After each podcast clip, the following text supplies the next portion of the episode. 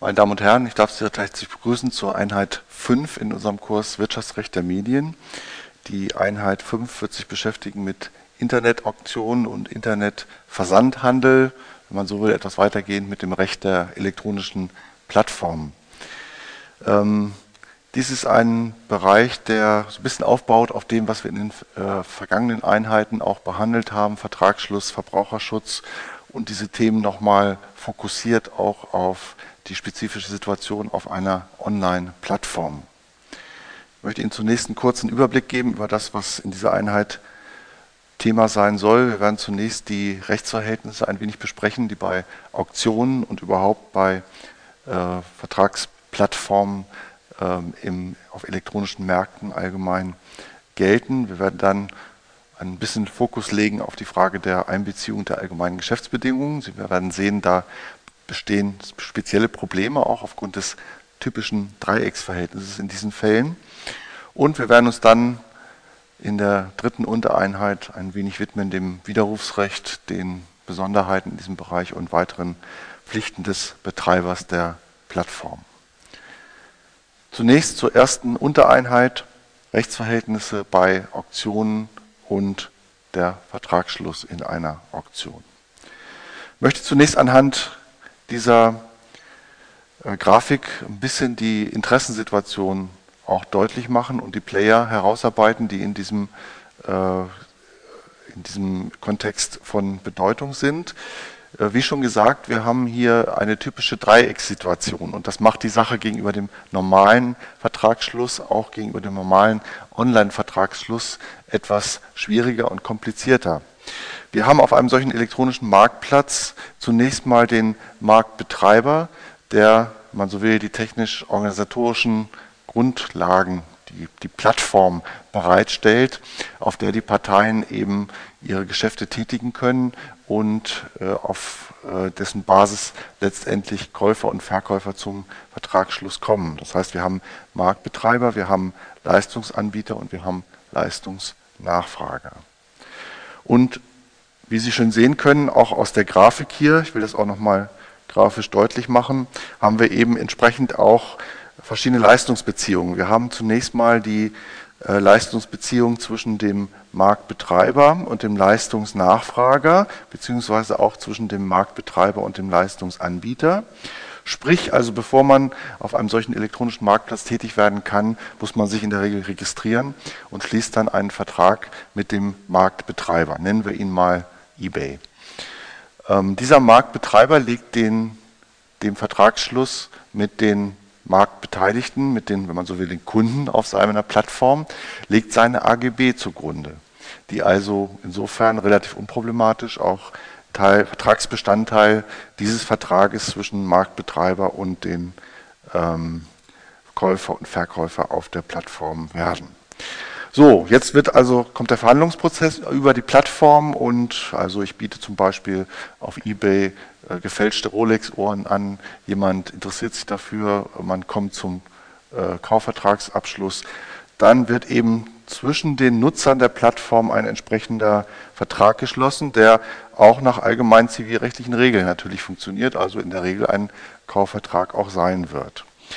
Interessant ist jetzt, und wir werden darauf nachher nochmal zurückkommen, auch äh, die, die Frage ähm, der AGB-Einbeziehung. Denn die, äh, einige Klauseln in den allgemeinen Geschäftsbedingungen des Marktbetreibers, hier also eBay, haben auch Geltung für das Verhältnis der beiden Parteien.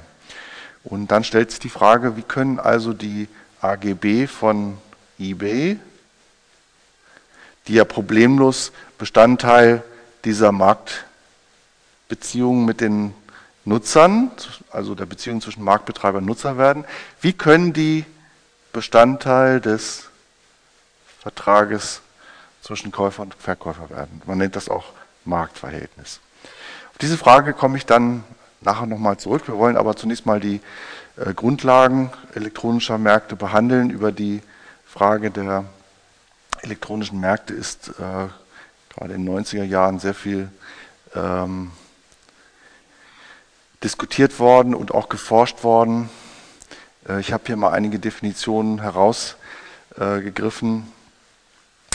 Äh, die beschreiben sollen, wie so da die typische Interessenlage ist, also marktfähige Koordinationssysteme, bei denen mindestens zwei Transaktionsphasen vollständig elektronisch durchgeführt werden. Sie erinnern sich, wir hatten die Transaktionsphasen ja schon in der ersten Einheit auch angesprochen. Information, Vertragsanbahnung, Vertragsabschluss und Vertragsabwicklung. Und das ist jetzt eine relativ willkürliche, aber doch eine versuchte Abgrenzung.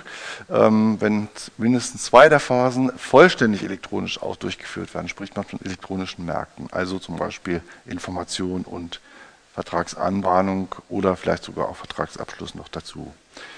Typische Situation, dass hier drei Rollen involviert sind, wie eben schon gesagt, der Marktbetreiber, der eben die Plattform bereitstellt und der Leistungsnachfrager und der Leistungsanbieter.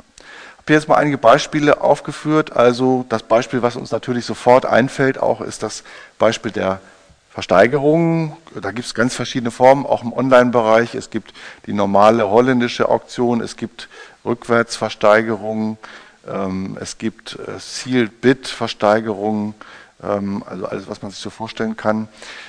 Dann gibt es aber auch weitere Formen der elektronischen Märkte, die auch von Bedeutung sind, also elektronische Börsen, gerade im B2B-Bereich natürlich. Ähm, man kann sagen, natürlich das gesamte Börsengeschäft ist heute äh, basiert auf äh, Einsatz von Informationstechnologie. Viele der Probleme, die wir bei den richtigen Wertpapierbörsen auch in den letzten Jahren hatten, waren gerade durch den Computereinsatz ausgelöst, weil Computer natürlich miteinander in, innerhalb von Millisekunden sozusagen Geschäfte schließen können und das zu sehr starken Kursausschlägen auch führen kann.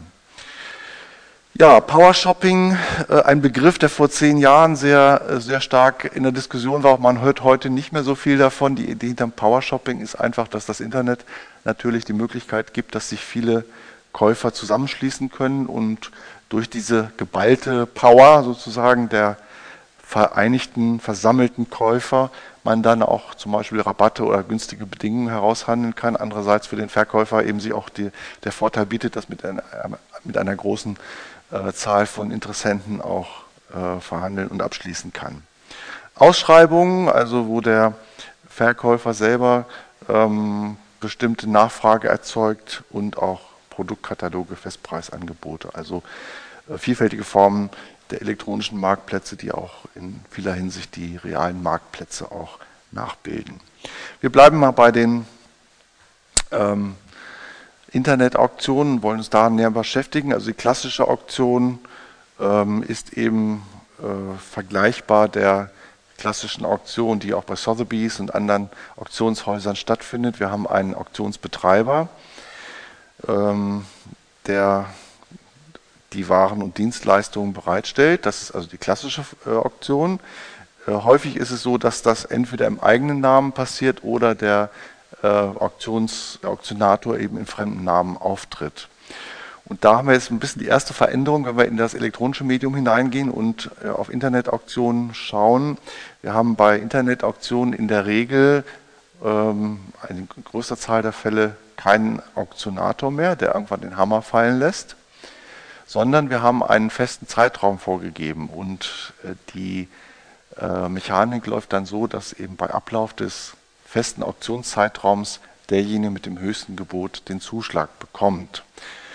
Wenn Sie jetzt darüber nachdenken, werden Sie feststellen, dass das ja schon eine gewisse Veränderung auch des Auktionsmechanismus ist. Denn der sozusagen klassische Auktion lebt ja davon, ist noch jemand da, der überbietet. Ne? Der Hammer fällt einmal, für zweimal und dann in letzter Sekunde bietet noch einer mit. Äh, und dann ist die Frage, ist, was machen die anderen? Ne? Wird das nur überboten. So diese Dynamik ähm, verändert sich. Sie ist nicht weg, sondern sie verändert sich, wenn wir eben auf einen festen Zeitraum gehen. Und die verändert sich eben insofern, dass eben jeder weiß, wann der Auktionszeitraum abläuft und dass dann sozusagen kurz vor Ende des Auktionszeitraums sehr rege Biettätigkeit stattfindet. Also man versucht sich dann noch gegenseitig kurz vor Schluss zu überbieten. Jeder von Ihnen, der mal an einer Internetauktion teilgenommen hat, kennt das. Ne? Also wenn man 24 Stunden ähm, Beat-Zeitraum hat, die meiste Aktivität ist in, den, in, der letzten Stunde und vielleicht sogar in den letzten 10 Minuten dieses Zeitraums. Ne? Weil es vorher ja fast auch kein, gar keinen Sinn macht, mitzubieten, man dadurch praktisch nur künstlich schon die Preise hochtreiben würde, viel zu früh. Also das muss man ein bisschen im äh, Hinterkopf behalten, diese Veränderung des Auktionsmechanismus. Ähm, das ist jetzt so die klassische Auktion. Klassisch insofern, als natürlich im Internet auch ähm, äh, in dieser klassischen Form der Mechanismus so läuft, dass der Preis kontinuierlich steigt. Also mit jedem Gebot äh, wird der Preis höher. Das heißt, man versucht sich auch hier zu überbieten. Das ist sozusagen der Kern der klassischen Auktion auch. Gibt aber auch weitere Formen und die gibt es ja auch im, bei realen Auktionen. Ähm, da ist äh, einmal die Reverse Auction, also das Rückwärtssteigern. Rückwärtssteigern bedeutet, ich fange mit einem relativ hohen Kaufpreis an. Der Preis wird kontinuierlich in Stufen gesenkt. Und wer zuerst sagt, hier, ich will, der kriegt den Zuschlag. Also wir haben kein Überbieten, sondern auch kein Unterbieten, sondern wir haben sozusagen äh, denjenigen, der zuerst die Nerven verliert, der äh, kriegt, das, äh, kriegt die Ware und das angebotene Gut. Das kann man sich überlegen, welchen Sinn macht solche Rückwärtsauktionen, weil man will ja eigentlich mehr äh, äh, Geld erzielen für sein versteigertes Gut, aber äh, man fängt natürlich mit einem recht hohen Preis an und ähm, hofft darauf, dass eben der eine oder andere viel zu früh die Nerven verliert. Und es ist ökonomisch wohl auch erwiesen, dass die Preise, die man durch solche Rückwärtsauktionen erzielen kann, häufig höher sind als bei klassischen Aufwärtsauktionen. Die Terminologie ist da nicht ganz einheitlich. Äh, manchmal versteht man unter Rückwärtsauktionen auch äh, Vertauschung der Rollen, also dass der Käufer als Anbieter fungiert und dann sozusagen ähm, dem, äh, vom Verkäufer eben auch äh, Preise äh, sammelt und dann eben äh, sich selbst eben sozusagen für sich selbst entscheiden kann, welches der günstigste Preis auch ist. Das sind also die Rollen vertauscht. Nicht mehr der Anbieter ist derjenige, der äh, ähm, die Preis, über den Zuschlag entscheidet, sondern der Käufer fungiert da sozusagen als Anbieter. Ja, und dann haben wir das Community Shopping. Das Community Shopping ist das gleiche wie das Power Shopping, das ich eben schon angesprochen hatte. Also die Verbindung vieler Interessenten zu einer gesammelten, kann es Community nennen, aber auch gesammelten Power, um eben entsprechend Preisvorteile herauszuholen. Ich möchte jetzt mal mit Ihnen einen kleinen Fall besprechen, auch das ist der Ricardo-Fall, der klassische Fall der äh, Problematik des äh, Online-Vertragsschlusses. Ähm, ähm, wir haben vor etwa zehn Jahren äh, viel diskutiert über diesen Fall ähm, in verschiedener Hinsicht und deswegen möchte ich ihn nochmal aufbereiten, um hier auch die Besonderheiten der Internetauktion besser herauszuarbeiten. Kurzer Sachverhalt, ein Autohändler bietet Neuwagen an, das war damals noch in D-Mark, zur Zeit als der Fall spielte, also vor 2002, Listenpreis 57.000 D-Mark verzichtet auf Angabe eines Mindestpreises. Die Möglichkeit hat man ja, und das wird auch in der Regel ja gemacht bei Online-Auktionen, dass man einen Mindestpreis vorgibt. Ähm, vielmehr folgt er dem Ratschlag des Auktionshauses, durch den niedrigen Startpreis mehr Bieter anzulocken. Nach Ablauf des Auktionszeitraums liegt das Höchstgebot bei 26.350 D-Mark. Das heißt, er hat diesen Neuwagen angeboten als Autohändler und bekommt praktisch in der Auktion nur ja, sogar etwas weniger als die Hälfte des Neupreises. Hat er sich wohl nicht so vorgestellt, sondern hat vielleicht gedacht, er könnte jetzt mit diesem damals recht neuen äh, Medium, neuen Möglichkeit der Online-Auktion noch höhere Preise herausholen. Äh, nachdem er jetzt äh, bei diesem heftigen Preis gelandet war, weigert er sich, den Vertrag zu erfüllen. Und äh, die Gerichte, die, die im, Instanzenzug jetzt diesen Fall zu entscheiden hatten, sind mit dieser Frage durchaus auch unterschiedlich umgegangen, ob der Verkäufer nun diesen Vertrag erfüllen muss oder nicht. Hier war eine Besonderheit noch in dem Fall nach 9 der AGB oder in 9 der AGB ist geregelt, dass der Anbieter mit Freischaltung seiner Webpräsentation eine Annahmeerklärung des höchsten Gebotes abgibt. Eine entsprechende Klausel ist auch nochmal in der Eingabemaske äh, enthalten, die der äh, Mitbieter dann ausfüllt. Und in AGB steht auch drin, dass der Vertrag mit Ablauf des Auktionszeitraums zustande kommt. Also, Paragraph 9 bedeutet praktisch, wenn man so will, die Annahmeerklärung wird vor, der, vor dem Angebot abgegeben. Geht das denn? Naja, also man spricht dann, das BGB ist recht flexibel, deswegen hat es auch über 100 Jahre relativ unbeschadet überlebt. Ähm, man spricht hier von einer antizipierten Annahmeerklärung. Also, dass, äh, um in der traditionellen Rollenverteilung zu bleiben, sagt man auch hier, der Käufer oder der potenzielle Interessent gibt das Angebot ab und der Verkäufer erklärt sozusagen vorweggenommen die Annahme des höchsten Angebots. Was das genau rechtlich ist, werden wir gleich näher untersuchen. Zunächst mal zum, zur Frage des Vertragsschlusses auch. Und das Landgericht Münster hatte hier in erster Instanz zu entscheiden und hat in der Tat also versucht, den Verkäufer hier zu retten ähm, und hat, versucht, hat gesucht auch nach dogmatischen Wegen, um zu diesem Ergebnis zu kommen und ist dann, wie soll es anders sein, auf Treu und Glauben verfallen, also auf Auslegungsregeln 133, 157 BGB und äh, hat also tatsächlich festgestellt, der Bieter konnte bei einem solchen Preis nicht davon ausgehen, dass der Verkäufer dazu abschließen wollte. Die Erklärung war nach Treu und Glauben nicht als bindend zu verstehen. Man muss sich immer klar machen, das sind also Juristen mit zwei Staatsexamen, die solche Entscheidungen fällen. Und das, was man im ersten Semester eigentlich schon lernt, ist, äh, das Angebot und die Annahme sind bindend und man kann sich davon nur lösen, wenn man entweder Anfechtungsgründe hat oder sonstige Rücktritts- und Widerrufsrechte. Aber jetzt im Falle der Auslegung zu sagen, das war ja überhaupt nicht ernst gemeint, ist schon recht abenteuerlich. Man könnte höchstens sozusagen hier ins Feld führen, es handelt sich um einen neuen Mechanismus, der eher Spaß und Spiel dient. Ähm, das kann man vielleicht in einigen Bereichen des Internet auch durchaus bejahen, aber so eine Auktions, äh, so eine Auktion, wo eben Neuwagen versteigert werden, gehört sicher nicht dazu. Ja, ähm, das Landgericht hat auch noch festgestellt, dass der Auktionsmechanismus fehlerhaft ist. Wie ich eben schon ausgeführt habe, der Bietprozess kommt erst gegen das Ende des Auktionszeitraums in Gang. Man kann nicht mehr ausbieten. Ne? Das Ausbieten, also was ich eben so als wesentlichen Unterschied auch zwischen der klassischen und der Online-Auktion dargestellt habe, dass man eben immer noch äh, der, bevor das dritte Mal der Hammer fällt, immer noch die Möglichkeit hat zu überbieten, wenn man das will. Also diese Dynamik, die so in so einem Auktionsprozess drin ist, kann sich nicht so richtig entfalten, wenn man einen festgelegten Schlusszeitraum hat. Ne? Also äh, wenn der Bietzeitraum zu Ende ist, gibt es keine Möglichkeit mehr zu überbieten. Und daraus hat das Landgericht so auch gefolgert, das ist gar keine richtige Auktion, das ist ähm, benachteiligt äh, die Bieter, die noch überbieten wollten, weil eben der Zeitraum irgendwann abgelaufen ist. Also die, das waren so die beiden wesentlichen Argumente auch des Landgerichts hier, den Vertragsschluss zu verneinen. Und ich habe jetzt nochmal hier den äh, Auktions- äh, oder die Dreiecksbeziehung bei Auktionen auch deutlich gemacht.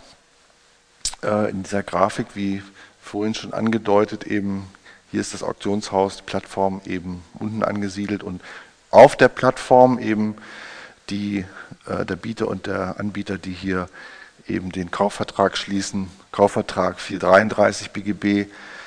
Ähm, zwischen Bieter und Auktionshaus und auch zwischen Anbieter und Auktionshaus werden jeweils Teilnahmeverträge geschlossen, also bei der Registrierung, ne, dass die beide auf der Plattform aktiv werden dürfen. Ähm, die werden in der Regel als Maklerdienstverträge äh, kategorisiert, also als Kombination von Makler und Dienstvertrag. Eine gewisse Elemente, die das Auktionshaus anbietet, sind im Rahmen eines Dienstvertrages zu sehen. Äh, was so die Vermittlungsfunktion angeht, ist es eher ein Maklervertrag und da hat sich auch in, das ist keine neue Erfindung fürs Internet, sondern dieser Vertragstypus gab es vorher auch schon Maklerdienstverträge. So, wenn Sie jetzt auf den eigentlichen Kaufvertrag schauen, da habe ich jetzt äh, den Paragraphen 156 BGB aufgeführt. Und ich weiß nicht, ob äh, dieser, äh, diese Vorschrift Ihnen im Laufe Ihres Studiums schon mal untergekommen ist. Eine sehr spezielle Vorschrift, die aber im allgemeinen Teil ja drin steht. Vertragsschluss bei Versteigerung. Haben Sie wahrscheinlich immer überlesen bisher, weil es eben nicht zum Kernbereich auch der, des allgemeinen Teils gehört. Da steht drin, bei einer Versteigerung kommt der Vertrag erst durch den Zuschlag zustande. Ein Gebot erlischt, wenn ein Übergebot abgegeben oder die Versteigerung ohne Erteilung des Zuschlags geschlossen wird. Entscheidend ist zunächst mal der erste Satz, also Satz 1. Vertrag kommt durch den Zuschlag zustande. Was ist das? Ist das eine Vorschrift, die den 433 ersetzt? Aus dem Wortlaut kann man schon sehen, nein, es ist eine Vorschrift, die den 433, auch die äh, vor allem, äh, 433 ist nur ein Beispiel, also vor allem die allgemeine Vertragsmechanik 145 folgende eben verändert. Ne? Bei einer Versteigerung kommt der Vertrag mit Zuschlag zustande, nicht durch Angebot und Annahme. Das heißt, die Parteien müssen sich zwar einig sein, aber der Zuschlag ist sozusagen letzte, ja, der letzte Punkt, der eben für die Vertragsgültigkeit noch notwendig ist. So, und jetzt kann man natürlich überlegen, hm, wie ist das bei der Online-Auktion? Also ist da der 156 auch einschlägig? Wir haben ja vorhin gesagt, es gibt keinen kein Zuschlag bei der Online-Auktion, sondern der Zuschlag als Ende des Bietmechanismus ist durch den festgelegten Ablaufzeitraum des Auktionszeitraums, des Angebotszeitraums begrenzt. Und jetzt kann man einerseits daraus folgern, mangels Zuschlags ist diese Vorschrift nicht anwendbar. Andererseits kann man sagen, na ja, ähm, wir ersetzen einfach im Wege der äh, ergänzenden Auslegung den Zuschlag durch den Ablauf des äh, Aktionszeitraums. Dann würde man die Vorschrift in dieser Auslegung so verstehen, bei einer Versteigerung kommt der Vertrag mit dem Höchstgebot bei Ablauf des Auktionszeitraums zustande. Ist ein bisschen gequält, ne, wenn man das so reinpresst in den 156, sodass also äh, die herrschende Meinung jedenfalls äh, heute davon ausgeht, dass der Vertrag bei Online-Auktionen ganz klassisch durch Angebot und Annahme nach 145 folgende zustande kommt. Ja, also soweit so ein bisschen die Dreiecksbeziehung. Ähm, wie gesagt, es gibt zu der Frage der äh, Einordnung nach 156 unterschiedliche Auffassungen. Ähm, zusätzliches Argument äh, für die Anwendung des 156 wäre eben, dass das wechselseitige Überbieten als Kernelement der Auktion natürlich auch bei Internetauktionen präsent ist. Also nur die, der, der Zeitpunkt oder die, der Mechanismus des Vertragsschlusses insofern sich ändert, dass eben ein Zuschlag nicht da ist. Ähm, wir müssen hier auch im Hinterkopf behalten, wenn wir es mit Versteigerung zu tun haben, ist auch das Gewerberecht anwendbar. Es gab also den 34b Gewerbeordnung, der eine Erlaubnispflicht für Internetversteigerungen vorsieht. Ähm, diese Vorschrift äh, wurde lange Zeit auch für Internetauktionen als anwendbar, äh, für anwendbar gehalten und hatte, hätte zur Folge gehabt, dass jede äh, Internetauktion hätte beim Gewerbeamt angemeldet, angemeldet, werden müssen. Und man kann sich vorstellen, dass das natürlich ein erheblicher ähm, äh, bürokratischer Aufwand auch für die Einrichtung solcher Internetauktionen darstellt. Der BGH hat letztendlich festgestellt, dass also die unabhängig von der Anwendbarkeit des 34b äh, Gewerbeordnung die Vertragswirksamkeit dadurch nicht gefährdet ist, selbst wenn ein Verstoß gegen die Gewerbeordnung hier vorliegen würde. Und wie schon eben angesprochen, die Vertragsschlussmechanik wird hier entsprechend durch AGB abgeändert. Das heißt, das Anbieten des Artikels wäre eine vorweggenommene Bindung des Verkäufers oder man kann ihm auch sagen antizipierte Annahmeerklärung. Und die, das Gebot wäre eine, das Angebot, das normale Angebot, Vertragsangebot des Bieters. Insofern entspricht diese Mechanik wieder ein bisschen dem Modell des 156. Der 156 geht davon aus, dass das Anbieten der Auktion eben nur eine Invitatio ist. Das Gebot ist das Angebot und der Zuschlag ist eben die Annahme. Das ist also die äh, Anordnung des 156 und in gewisser Weise ist durch dieses Modell der antizipierten Annahmeerklärung das nachgebildet worden. Ja, ich habe Ihnen nochmal die IG, eBay AGB hier auch aufgeführt, die die entsprechende Klausel enthalten. Das ist Paragraph 10 Nummer 1 eBay AGB stellt ein Anbieter auf der eBay-Webseite einen Artikel im Angebotsformat Auktion ein, gibt er ein verbindliches Angebot zum Abschluss eines Vertrages ab.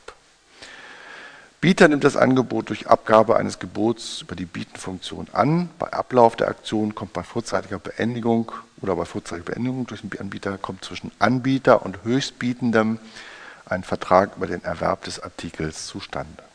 Also der Kern dessen, was wir eben auch gesagt haben. Sprich also in diesem Falle, und jetzt kommen wir sozusagen zu der Änderung äh, wiederum gegenüber dem, was wir eben noch gesagt haben, zur antizipierten Annahmeerklärung. Hiernach würde man das so auslegen, dass eben äh, das Anbieten auf den Seiten von eBay schon das Angebot darstellt und das äh, Gebot die Annahme.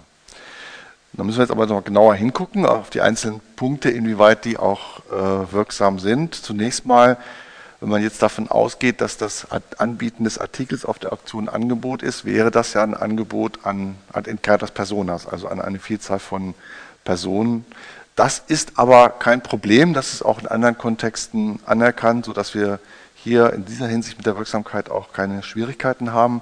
Der Zugang erfolgt mit der Abrufbarkeit durch den Empfänger und die Abrufbarkeit durch den Empfänger ist eben im Prinzip schon gegeben, wenn dies Angebot ins Internet eingestellt wird. Das Angebot ist doppelt bedingt, das heißt, es ist äh, einmal beschränkt auf den Auktionszeitraum. Der Anbieter will also nicht über den Auktionszeitraum hinaus daran gebunden sein. Und es ist auch dadurch bedingt, dass nur an Höchstbietende verkauft wird. Und das bedeutet eben, dass nicht automatisch der Vertrag schon mit jedem Gebot geschlossen ist, sondern durch diese Bedingung erst der Vertrag zustande kommt, wenn der Höchstbietende feststeht, also mit Ablauf des Auktionszeitraums sodass wir also durch diese Bedingung auch wieder den Mechanismus sichergestellt haben. Und das ist der eigentliche Grund, dass wir eben äh, dieses nicht mehr umdrehen müssen, dass also der Bieter das Angebot angibt, das antizipiert angenommen wird, sondern jetzt praktisch, wie es auch eigentlich der Lebensanschauung